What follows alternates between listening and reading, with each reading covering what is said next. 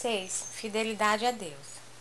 Depois das primeiras prédicas de Jesus, respeito aos trabalhos ingentes que a edificação do reino de Deus exigia dos seus discípulos, esboçou-se na fraterna comunidade um leve movimento de compreensão. Que, pois a boa nova reclamaria tamanhos sacrifícios? Então o Senhor, que sondava o íntimo dos seus companheiros diletos, os reuniu uma noite, quando a turba os deixara sós e já algumas horas haviam passado sobre o pôr do sol. Interrogando-os vivamente, provocou a manifestação dos seus pensamentos e dúvidas mais íntimas.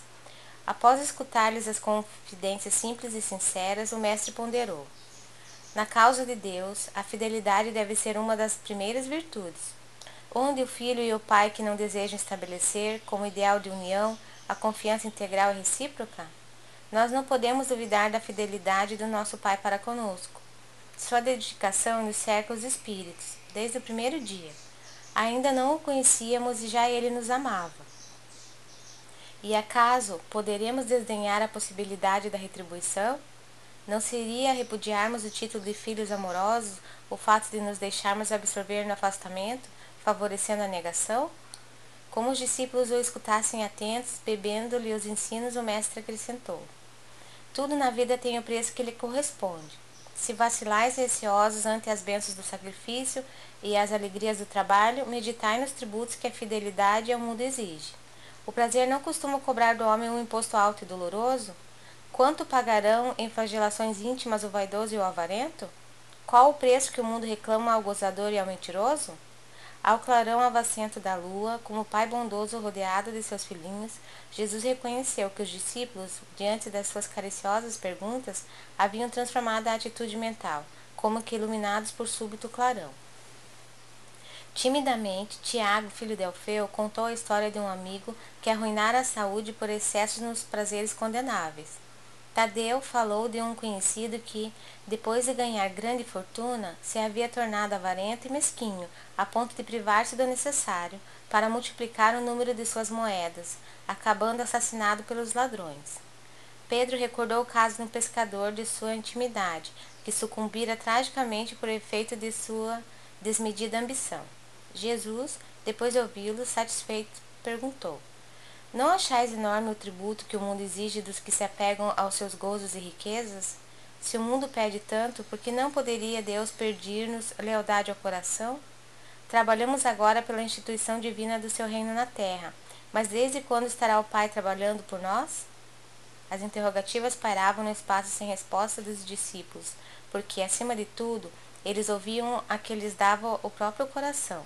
Do firmamento infinito, os reflexos do luar se projetavam no lençol tranquilo do lago, dando a impressão de encantador caminho para o horizonte, aberto sobre as águas por entre deslumbramentos de luz. Enquanto os companheiros meditavam no que dissera Jesus, Tiago se lhe dirigiu nesses termos: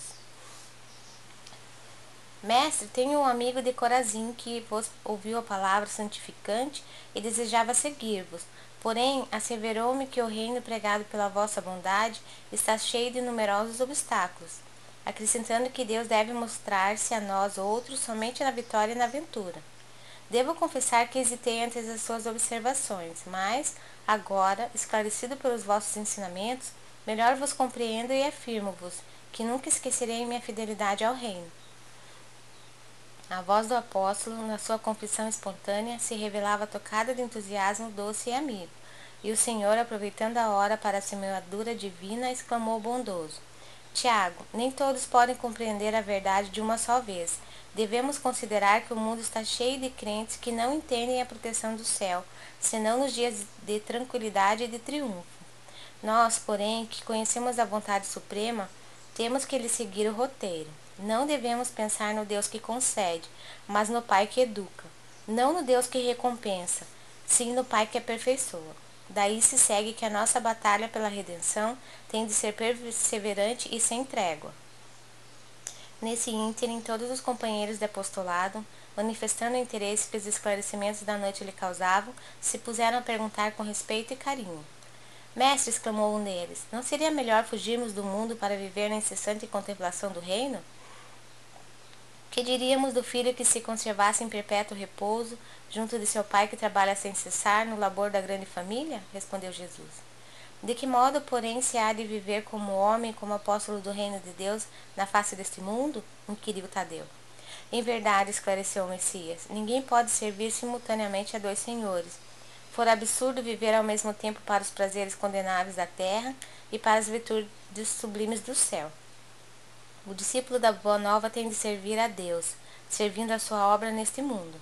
Ele sabe que se acha a laborar com muito esforço num grande campo, propriedade de seu pai, que o observa com carinho e atenta com amor nos seus trabalhos. Imaginemos que esse campo estivesse cheio de inimigos, por toda parte, vermes asquerosos, víboras peçonhentas, tratos de terra improdutiva. É certo que as forças destruidoras reclamarão a indiferença e a submissão do Filho de Deus, mas o filho de coração fiel a seu pai se lança ao trabalho com perseverança e boa vontade. Entrará em luta silenciosa com o meio, sofrer-lhe-á os tormentos com heroísmo espiritual.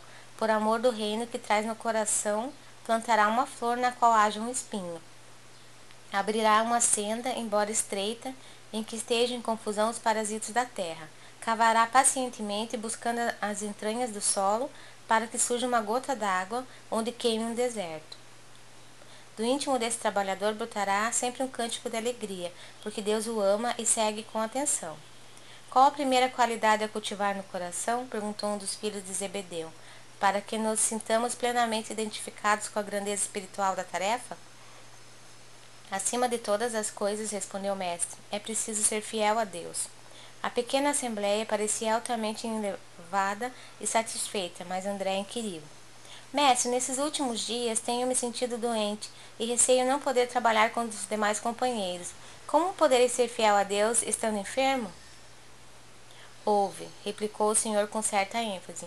Nos dias de calma é fácil provar-se fidelidade e confiança.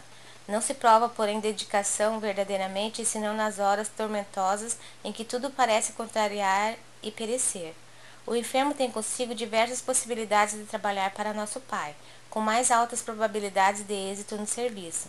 Tateando ou rastejando, busquemos servir ao Pai que está nos céus, porque nas suas mãos divinas vive o universo inteiro.